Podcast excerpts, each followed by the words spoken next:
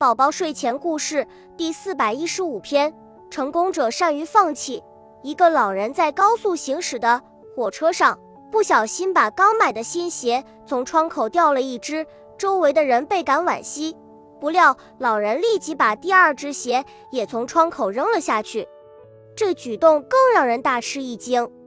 老人解释说：“这一只鞋无论多么昂贵，对我而言已经没有用了。”如果有谁能捡到一双鞋子，说不定他还能穿呢。秘诀：成功者善于放弃。